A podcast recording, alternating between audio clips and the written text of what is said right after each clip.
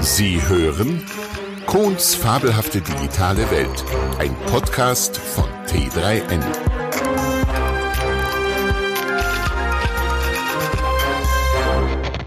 Unsere Zukunft ist digital. Unsere Zukunft ist rosig. Oder wer dauernd lügt, dem glaubt man gern, ist er nur einer von den Herren. Oder Seit der letzten Messung soll Donald Trump laut Jeff Bezos Hauspostille Washington Post 1759 Mal gelogen haben, womit er seinen Namen Trump alle Ehre machen würde. Aber wer entscheidet denn, was wirklich wahr ist? Ach, und welche Rolle spielt darin die Tatsache, dass Bezos dank Corona gerade zum reichsten Mann der Welt geworden ist?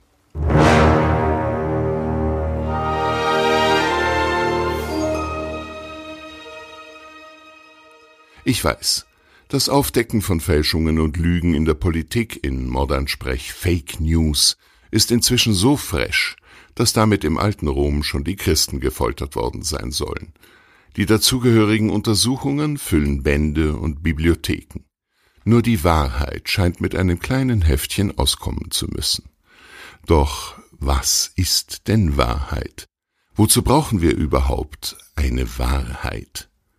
Seit Descartes wissen wir, dass wir nichts und niemanden, nicht einmal unseren eigenen Sinnen trauen können, weshalb er seinen famösen Satz Cogito ergo sum für naturwissenschaftliche Gymnasiasten Ich denke, daher bin ich und nicht Coito ergo sum, wie gerne ausprobiert wird, in die Welt setzte wobei die sich gelegentlich aufdrängende Frage erlaubt sein muss, ob manches Humanoide gegenüber wirklich sein kann. Die Wahrheit finden? Können wir das überhaupt? Zum Beispiel historische Wahrheit. Eine Lieblingsprämisse von Geschichtsbüchern entpuppte sich im Laufe der Zeit als ein Begriff, dem selber die Wahrheit abhanden gekommen ist. Es ist kein Geheimnis, dass sich die moderne Geschichtswissenschaft zum Beispiel im Falle der Stauferzeit und des Hochmittelalters mit ausgeklügelten forensischen Methoden durch Barrikaden gefälschter Urkunden hindurchkämpfen muss, um wenigstens in die Nähe dieser berühmt-berüchtigten historischen Wahrheit kommen zu können.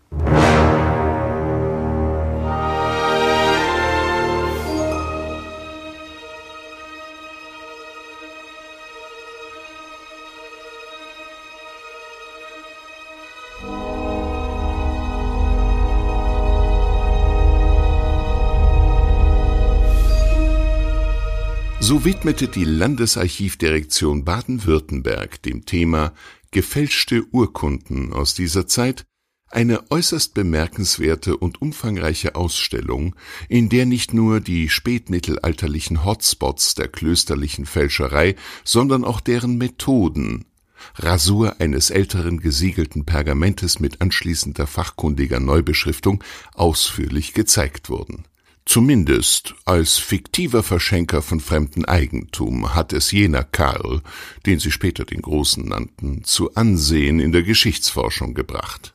Halten wir da etwa schon den rauchenden Colt, also Motiv und Auftraggeber in Händen? Und inwieweit hätte die Glaubwürdigkeit des, nennen wir es wieder, Establishments durch diese extensiven Fälschereien gelitten?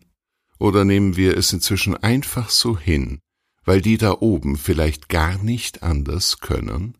Was zum Beispiel am Ende wirklich von den Großtaten des großen kleinen Karl übrig bleibt, werden wohl erst Generationen zukünftiger ForscherInnen und HistorikerInnen, die vielleicht emotionsloser an das Thema herangehen, beantworten können.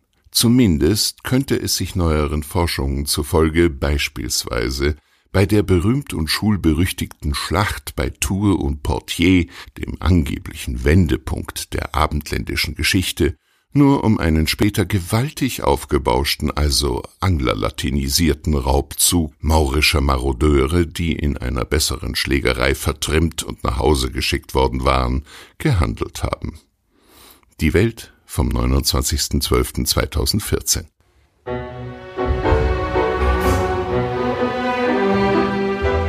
Wie sehr Geschichtsfälschungen die gesellschaftliche Haltung und Perspektive auch auf einzelne Persönlichkeiten verzerren kann, zeigt das Schicksal von Nathan Rothschild.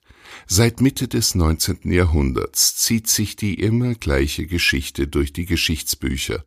Die Story vom gerissenen jüdischen Bankier, der angeblich nach der Schlacht von Waterloo den von einem orkanartigen Sturm aufgewühlten Ärmelkanal unter Lebensgefahr und Aufwendung einer enormen Summe Geldes für einen wagemutigen Kapitän überquerte und schneller als die offiziellen Kuriere in London eintraf, nur um dort zu verbreiten, die Schlacht sei verloren. Durch Aufkaufen der dann ins Bodenlose stürzenden Aktien habe er sein Vermögen gemacht, denn als die offizielle Meldung vom Sieg eintraf, stiegen die Aktien gewaltig in die Höhe, nur diesmal in seinen Händen. Ausgiebige, moderne historische Forschungen brachten schlüssig zutage, nichts davon ist wahr. Rothschild war zu diesem Zeitpunkt nicht in den Niederlanden gewesen, die ganze antisemitische Räuberpistole wurde in die Welt gesetzt, um den Namen Rothschild zu diffamieren und in den Dreck zu ziehen. Und dennoch wälzte sich diese viel zitierte, bizarre, in Paris veröffentlichte Geschichte, erfunden von dem Sozialisten Jean-Marie Mathieu d'Ernval, in seiner Schmähschrift Die lehrreiche und bemerkenswerte Geschichte von Rothschild, dem ersten König der Juden, seit 1846 ungeprüft und nicht hinterfragt durch Geschichtsbücher und historische Vorlesungen. Mich quält jetzt die Frage, wenn Descartes recht hat, ist nicht alles, was wir irgendwo erfahren, subjektiv und daher möglicherweise unwahr? Sind zum Beispiel die Medien als vierte Macht im Staate vom Wesen her überhaupt in der Lage, eine objektive Wahrheit zu vermitteln? Ist nicht alles, was wir zu hören und zu sehen bekommen, subjektiv und daher unwahr? Wie könnte es gelingen, die Quellen des Wahrgenommenen zu erschließen und dieses dann zu überprüfen?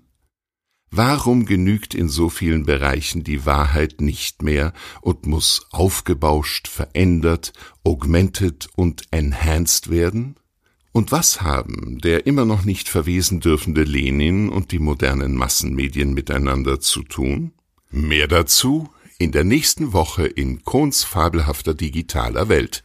Quellen alles gefälscht?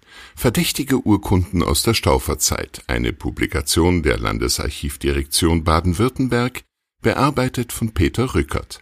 Die Welt vom 29.12.2014. Brand 1 alles Lüge von Ingo Malcher 2016. Sie hörten Kohns fabelhafte digitale Welt. Sprecher und Autor William Kohn, Musik Tom Putsch. Eine Produktion von T3N und Kohns Welt AG.